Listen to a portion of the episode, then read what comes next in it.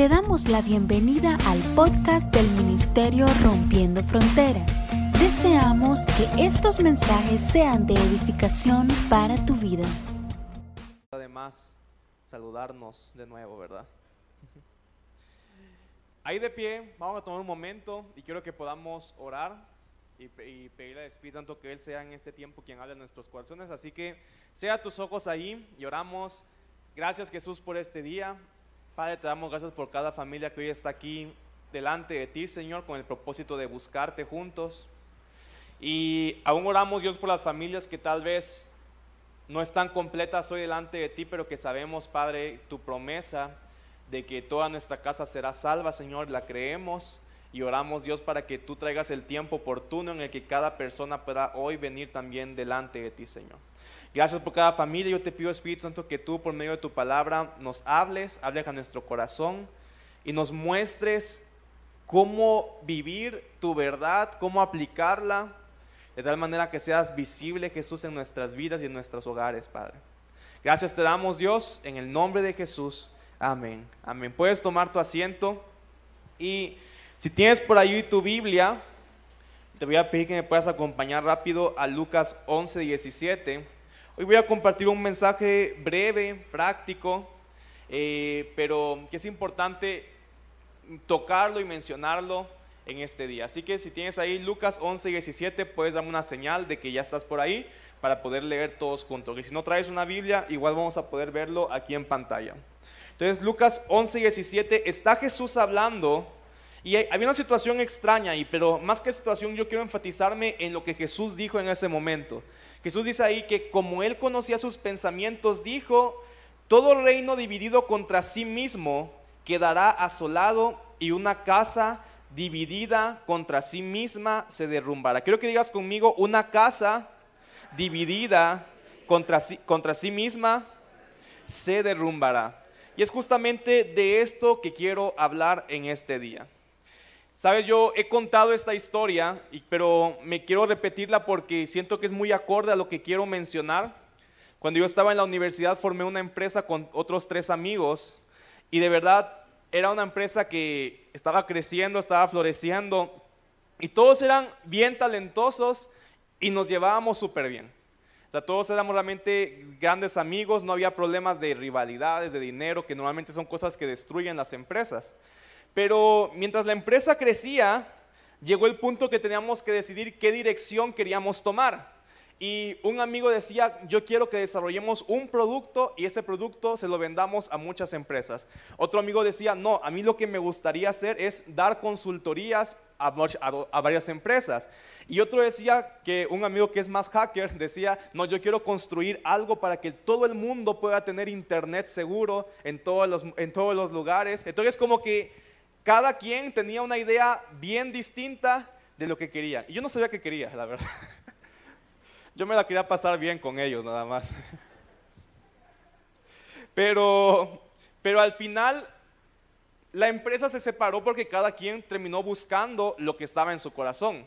Mi amigo que quería la parte del Internet se fue a Alemania, se fue a estudiar eh, una maestría en seguridad informática, otro amigo continuó con la búsqueda de crear un producto, otro amigo mejor se fue al gobierno a dar consultorías de, estadística y, cada quien fue tomando su, camino y nunca nos enojamos, o sea, realmente nunca rompió nuestra amistad, nunca disminuyó también el, el cariño que nos teníamos uno por el otro, pero aunque por así decirlo teníamos amistad, teníamos la oportunidad de hacer ciertas cosas, como cada quien tenía una visión distinta hacia dónde caminar, eso hizo que se disolviera lo que estábamos construyendo. Y justamente cuando Jesús habla de dividir, esta palabra división básicamente lo que está hablando de dos visiones, ¿verdad? División tiene que ver como dos visiones o más. Entonces, hablar de división, hablar de algo que está dividido, es cuando una casa en específico que Jesús está diciendo en este pasaje, todas las personas están buscando o tienen una visión diferente. ¿Y qué es lo que sucede? Terminan dividiéndose, terminan eh, cada quien buscando lo suyo y finalmente, como Cristo dice aquí, una casa que está dividida termina derrumbándose. Y sabes, y muchas veces aún hay amor, muchas veces ni siquiera es que estén pasando por una crisis económica, pero hay diferentes visiones, no están buscando lo mismo y empiezan a haber pleitos por cómo yo pienso esto, cómo se debería hacer la otra cosa en la casa. Y todo eso crea un, conflicto que finalmente muchas veces lleva a la separación y a la destrucción familiar. Mira, y yo creo que a veces pensamos que esto solamente se aplica a matrimonios, pero no. La división puede darse muchas veces de padres a hijos, donde los padres quieren una cosa, pero los hijos están buscando otra completamente distinta y terminan distanciándose, peleándose. Puede darse incluso entre hermanos, hermanos que entre ellos cada quien está buscando lo suyo y no hay armonía, no hay comunión, no hay esa familiaridad y ese gozo y amor que tiene que sentirse en cada casa, porque cada quien anda buscando lo suyo terminan peleándose, terminan enojándose, pero Dios lo que está buscando es que podamos tener familias unidas, familias que se amen los unos a los otros y que además estén buscando lo mismo, lo cual los mantenga siempre estrechos, alineados. Mira, yo cuando estaba en la universidad, eh, viví fuera de mi ciudad, de mi ciudad, entonces tuve que buscar un apartamento. Justamente el apartamento al cual llegué era un apartamento compartido y yo no sabía con quién lo iba a compartir. Simplemente me dijeron, bueno, está esta opción, es la única opción que queda, pero hay alguien que ya rentó la otra, la, otra mitad, ¿verdad? Entonces como que, bueno, ojalá y caiga uno bueno. ¿Sabes que Nos contaban cuando ya estuvimos ahí que ese, porque éramos como, como habitaciones estudiantiles donde todas eran individuales, excepto esa que era para dos. Y nos contaban que nadie duraba en esa habitación Nadie duraba en ese apartamento porque siempre llegaba alguien con, la persona que, iba a compartir y en algún momento peleaban. Terminaban peleándose y ¡pum! se acababa, ¿verdad? Me llama la atención que incluso muchas personas que viven así juntas, estudiantes, familias, hermanos, están tan divididos que aunque tienen el mismo refrigerador, se dividen la comida.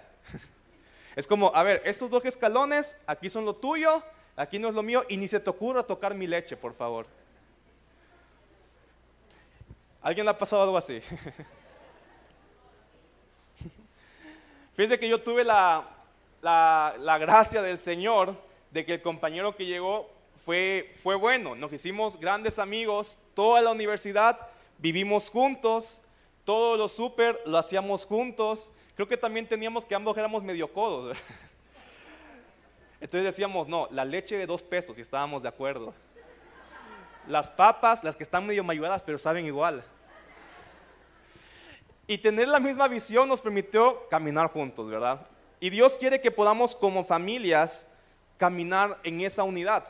Pero sabes, algo que es bien importante al hablar de la unidad es que debemos entender que la unidad no nace, sino que se construye. O sea, es decir, tú no vas a un día despertar y como que, wow, todo cambió hoy y estamos más unidos que nunca. No, la unidad es algo que tenemos que cada día ir construyendo con decisiones, con sacrificios, con elecciones. Y la misma Biblia nos dice eso, que la unidad se pelea por ella, se trabaja por ella. Y si tú estás sintiendo hoy que tal vez en tu hogar, en tu casa, con tu esposo, con tus hijos, con tus hermanos, con los que estés viviendo hoy, hay división, no hay unidad, Jesús nos dice, tienes que buscar construir esa unidad, esforzarte por la unidad. El apóstol Pablo en otro pasaje, en, Efesios 4, él dice, él dice, Efesios 2, perdón, en Efesios 2, 3, el apóstol Pablo dice, hagan todo lo posible por mantenerse unidos. O sea, la unidad no es nada más algo de que, bueno, hoy oro y ¡pum! todo pasó. No, o sea, claro que oramos, pero Pablo está diciendo, tienes que hacer todo lo posible por mantenerse unidos. Si quieres unidad, ¿cuántos de aquí quieren unidad en sus casas? La palabra lo que nos está diciendo es, no puedes ser pasivo en la unidad, sino que tienes que ser proactivo, activarte, moverte, decidir y, y decir, hoy voy a empezar a trabajar por la unidad de mi casa. Hoy voy a empezar a trabajar por la unidad de mi matrimonio. Voy a empezar a trabajar por la unidad con mis hijos. Voy a hacer, como dice la palabra, todo lo posible para que esta unidad se mantenga. La unidad, nuevamente te digo, no nace, la unidad se construye. Tienes que construirla. No es algo que de repente de la nada todo va a estar bien, sino que cada día nos esforzamos en mantenernos unidos. Dile que está junto, vamos a construir unidad. Si estás con tu familia ahí, es tiempo de empezar a construir la unidad.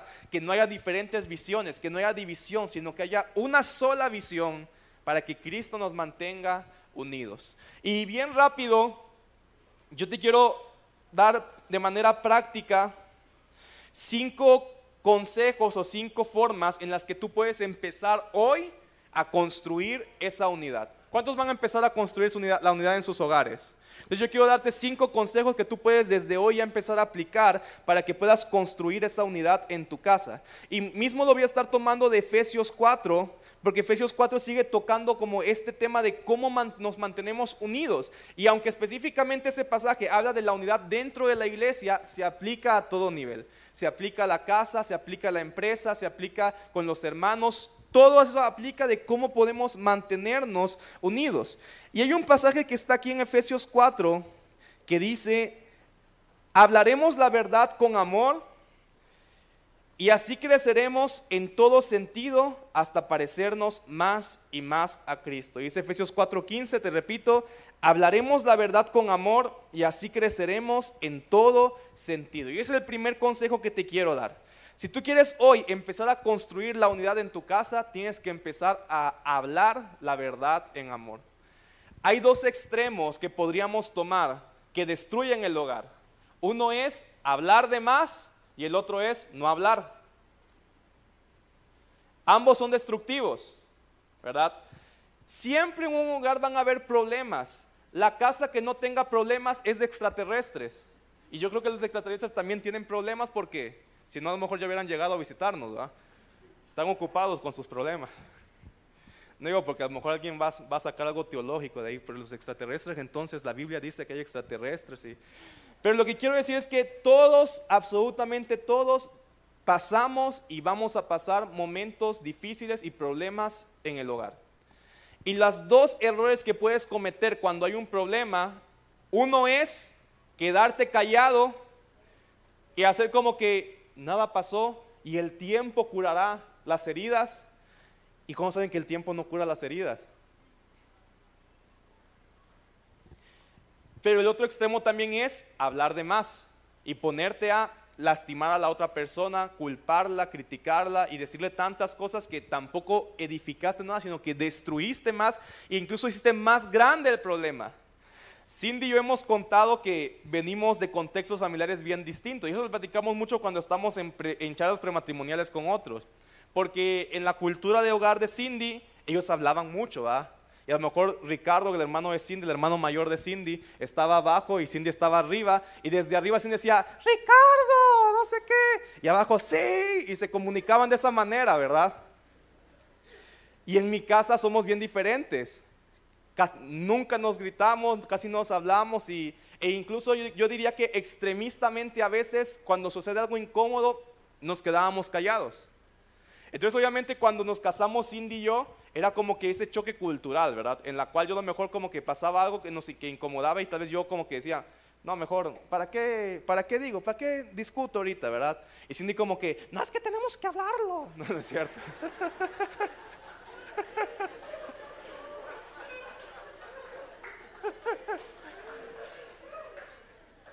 Pero poco a poco fuimos llegando como a un equilibrio, que es lo que dice la palabra, ¿verdad? Si quieres mantenerte unido, no tienes ni que callarte, ni hablar con heridas, sino que dice, habla la verdad con amor. A veces eso implica no hablar en el preciso momento que, sucedió lo, que te lastimó, porque tal vez en ese momento estás como airado, estás como un poquito eh, exaltado y eso puede provocar que por tu emoción lastimes. Toma un momento, calma, pero no dejes que pase el día sin hablar la situación con amor, con paz, porque de otra manera no estarás construyendo la unidad en tu hogar. Hay que hablar los problemas hay que llevarlos a la mesa y con amor resolverlos juntos. Porque cada problema que no se resuelva es una puerta para la división y para destruir el hogar en un futuro. Así que si estás ahí tu familia, dile, vamos a empezar a hablar la verdad en amor. Amén. Bueno, y parte de esto un punto como subsecuente natural es si queremos construir la unidad tenemos que aprender a perdonar las ofensas. Muchas veces, como te decía, los problemas surgen y eso son ofensas, pero si hablamos la verdad en amor, ¿qué necesitamos hacer para que esa plática llegue a una resolución? Hay que aprender a perdonar. Porque si hablamos, pero tú llegas con una actitud dura, en la que tú ya vas predispuesto a decir, digan lo que me diga, yo no voy a cambiar mi postura. Digan lo que me digan, yo no voy a perdonar. Yo ya me decidí. Y te pones tu cara de, de, super digno, ¿verdad? Pero si quieres construir la unidad, tenemos que humillarnos y perdonar las ofensas. Sabes que a mí me impresiona cómo Cristo, que nunca ofendió a nadie, en el momento que él estaba en la cruz, siendo asesinado, después de haber sido golpeado injustamente, él lo que dice es, Padre, perdónalos porque no saben lo que hacen. Y si Jesús, siendo el único que nunca ofendió a nadie, tuvo el corazón de decir perdón, ¿cuánto nosotros que a cuánto hemos herido? Que no somos un pan de Dios. Nos ponemos a veces en una dignidad de decir, no, yo no voy a perdonar. Pero si Jesús nos perdonó a nosotros, y si Jesús decidió perdonar aún a aquellos que lo lastimaron, ¿cuánto más nosotros podemos buscar ese corazón de Cristo en nuestras casas de decir, ok, me cuesta, pero si quiero hoy trabajar por la unidad de mi casa, voy a decidir perdonar. Así que dile que está ahí junto tu familia, vamos a decidir perdonar. No vamos a guardarnos esto hasta que se convierta en una raíz de amargura, no vamos a guardar esto que pasan 10 años y siguen diciendo, ¿te acuerdas cuando en 1989 me dijiste esto y no has perdonado todavía esta herida y sigue que, cada vez que hay un, un pequeño choque, vuelves a sacarlo de hace 10 años? Bórralo de tu disco duro, de tu cerebro, perdónalo. Y si te acuerdas, ¿para qué lo mencionas? Hay que se quede y se vaya perdiendo. Dile que está junto, vamos a decidir perdonar, porque vamos a construir juntos la unidad de nuestra casa. Número tres, si queremos construir la unidad, tenemos que reconocer los dones de cada uno y delegar autoridad. Y miren, esto, esto es interesante. Este mismo pasaje de Efesios 4 que estamos leyendo dice, Él, hablando de Cristo, Él hace que todo el cuerpo encaje perfectamente y cada parte, escucha esto que dice aquí, al cumplir su función específica, ayuda a que las demás se desarrollen y que todo el cuerpo crezca y esté sano y lleno de amor. Mira, esto me encanta porque está Pablo mostrando una imagen del cuerpo de Cristo y dice, para que el cuerpo crezca sano y lleno de amor, algo importante es que cada parte del cuerpo haga su función, no intente hacer la función de otro y de esa manera todos se van a encajar en el lugar correcto. ¿Sabes que creo que una de las principales causas por las cuales a veces nos dividimos en familia es porque todos quieren hacer todo y todos quieren decidir todo? Todos quieren decidir qué comer. Todos quieren decidir qué comprar. Todos quieren decidir cuándo se lava, cuándo se plancha, cuándo se barre.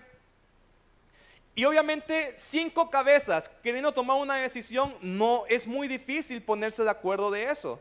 Pero este pasaje nos da una idea sencilla, efectiva, pero que requiere igualmente nuestra humildad.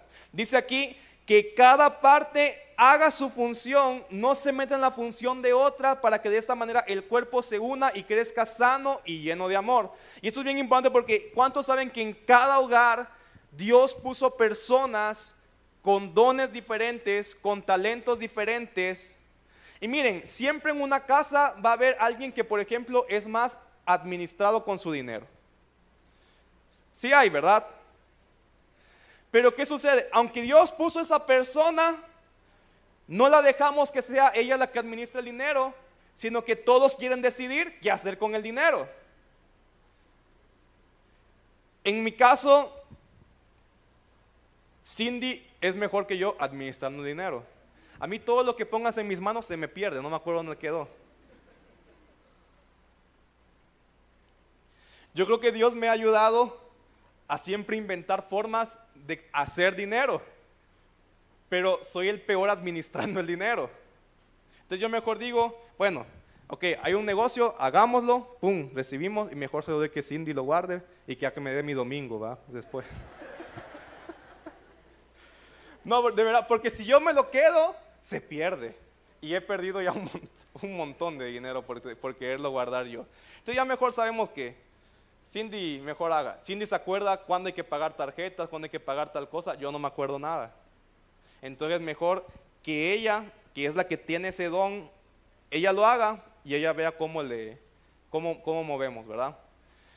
Eh, y así debe ser en un hogar. O sea, si son esposos, no importa quién sea, tal vez el que produce más dinero.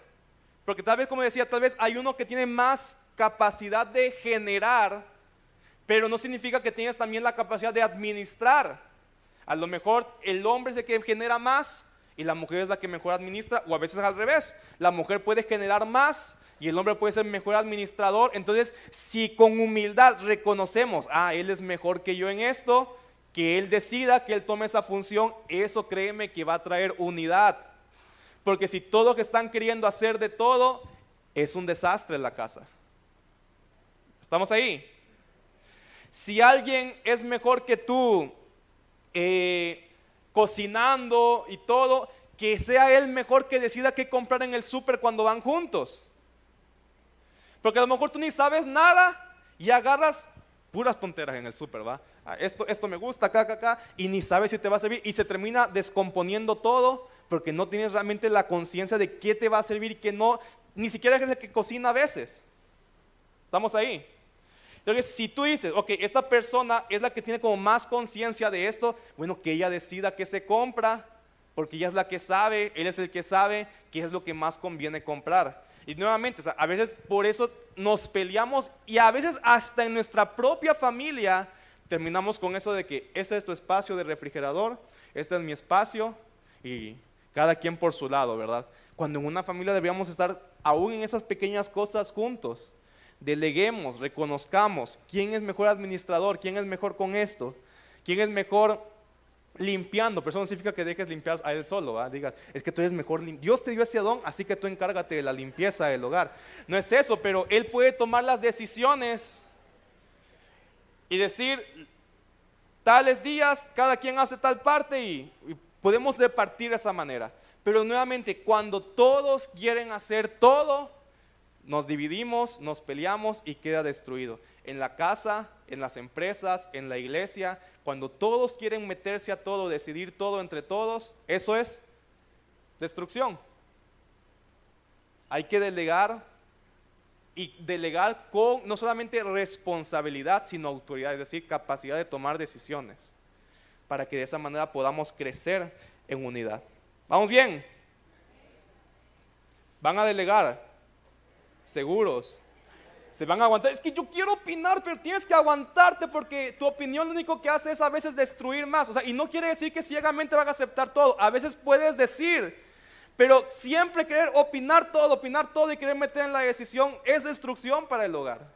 Aguántate ahí la opinión por el bien de tu familia.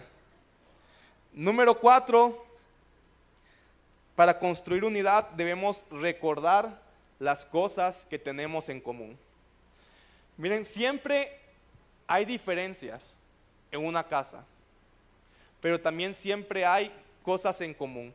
Y sabes que yo creo que un plan que el enemigo ha buscado y que continuamente y repetidamente hace en nuestros hogares es que nos fijemos tanto en las diferencias que se nos olvide aquello que nos unió en primer lugar. Mira, si tú estás casado, es porque en algún momento de tu historia encontraste algo en común con esa persona. A menos que te hayan obligado, no sé si alguien se casó obligado. Pero si estás casado es porque en algún momento tú encontraste algo en común. Ya en el matrimonio probablemente vas a encontrar muchas diferencias. Pero nuevamente, sucede que hay ocasiones que estamos tan enfocados en las diferencias que se te olvida aquello que te unió en primer lugar con esa persona. Y le estás, es que tú siempre dejas bien sucio el baño y a mí me gusta que esté limpio. Es que tú dejas el papel de izquierda a derecha y a mí me gusta que esté de derecha a izquierda. Y, y a veces cosas tan pequeñas que las exaltamos tanto, tanto, y nuestra mente solo está en eso, en lo diferente, en lo diferente, lo diferente, lo diferente, que aún inconscientemente tú dices, es que no, no entiendo por qué me casé con él, si no teníamos nada en común, y si tal vez sí, y sí tenías, pero hoy está tu mente enfocada en aquellas cosas que te dividen. Un tiempo también con Cindy, cuando recién nos casamos, yo creo que por momentos luchábamos con esto. Porque Cindy y yo tenemos un montón de cosas bien unidas que nos unen mucho. Una vez platicamos y decíamos que algo bueno es que los dos tenemos como la misma visión de qué queremos hacer, la misma visión de lo que Dios quiere hacer. Pero naturalmente por nuestras personalidades a veces tomamos diferentes enfoques de cómo hacerlo que cuando se complementan es lo mejor. Pero a veces lo que, lo que nos sucedía al principio era como que yo quería que se hiciera a mi manera, porque yo para mí era la manera óptima, y tal vez ella pensaba que la manera óptima era la de ella. En vez de aplicar las dos, decíamos, es que estamos pensando completamente diferente, y, enfoca, y sobre enfocarnos en eso nos llevaba a veces hasta pensar como no estamos pensando lo mismo, mejor no hagamos esto. Y eso pasa en los hogares. Pero hoy puedes decir, proactivamente, deliberadamente, voy a recordar qué fue lo que me unió en primer lugar, qué es lo que aún tenemos en común. Y no voy a dejar que mis emociones malcargadas hagan que se sobre, sobreenfatice aquello que me divide cuando yo puedo recordar en todo momento y en momentos difíciles recordar, pero esto nos une. Dios nos unió con este motivo. Desde que nos juramos amor uno por otro, había esto. Y no, no solo en matrimonios, con tus hermanos hay cosas que te unen. Tal vez tu hermano digas, es que yo creo que este es adoptado porque es bien diferente que nosotros. No, pero hay cosas que te unen, aunque pienses que es bien diferente, sí hay cosas. Y si te enfocas en eso, vas a ver cómo poco a poco lo que ves diferente se va haciendo chiquito para que lo que te une se haga grande y la unidad crezca en el hogar. Así que ¿cuántos van a empezar a enfocarse más hoy en lo que tenemos en común? Y finalmente quiero terminar diciendo que para construir la unidad necesitamos orar por unidad. Juan 17, 20, 21 es una de las oraciones más importantes que Jesús hizo y que está registrada en la Biblia.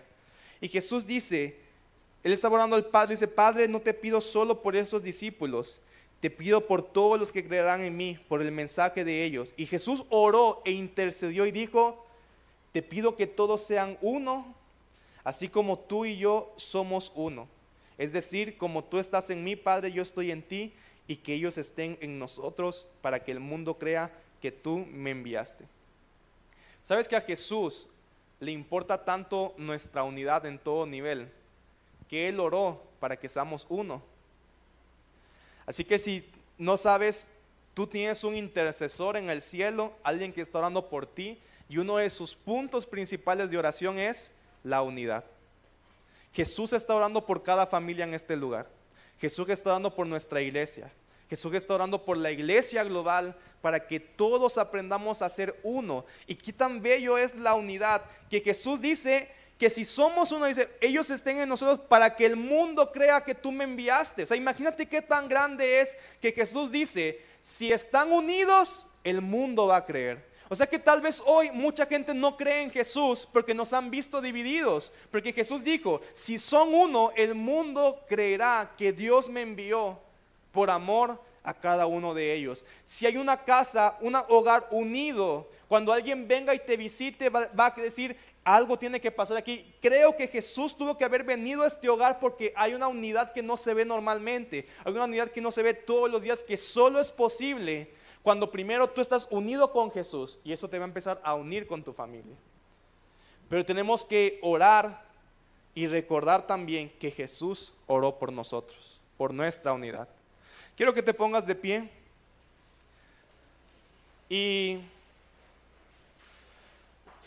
si estás ahí cerca de tu familia, yo quiero que puedas tomarte las manos con ellos. Yo no sé cuál es la situación en tu casa. Yo no sé si has estado pasando por esto que estamos hablando de división. tal vez no dices, estoy completamente aislado, pero si has estado pasando tal vez por momentos difíciles, momentos de, de problemas, de conflictos internos, y te ha estado costando la unidad en tu hogar. Yo quiero que hoy en primer lugar puedas tomar la decisión, como decíamos, de decir, hoy voy a construir la unidad en mi casa. Hoy tomo la decisión de luchar por la unidad. Hoy tomo la decisión de trabajar por la unidad. No sé cuánto tiempo me va a tomar, pero voy a trabajar por la unidad. Y hoy, así como estás con tu familia, tómate de las manos y vamos a hacer una oración. Jesús, hoy yo oro en este lugar por cada casa, por cada familia y aún por aquellos que tal vez su familia no está hoy aquí, pero que están representándola.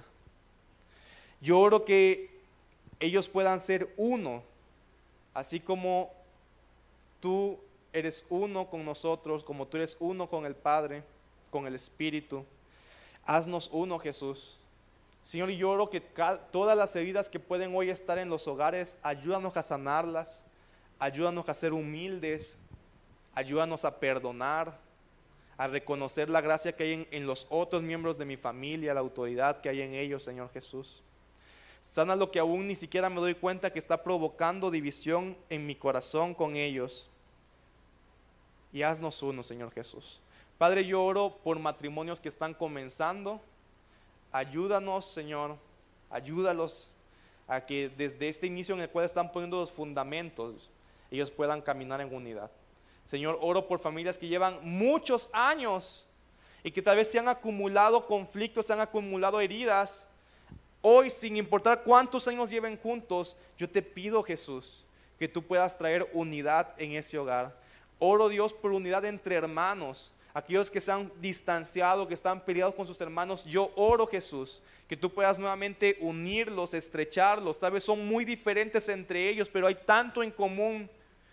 Principalmente Jesús, tú eres el que nos une a cada uno de nosotros. Gracias por cada familia. Te pido que siempre seas el centro de ese hogar. Y que como dice tu palabra, Dios, podamos crecer en amor, en toda verdad, hasta parecernos más y más a ti. Y que cuando el mundo vea familias unidas, pueda creer en ti, Jesús. Gracias te doy, Señor. Gracias, Padre. Amén. Puedes darle un aplauso a Jesús hoy, ahí.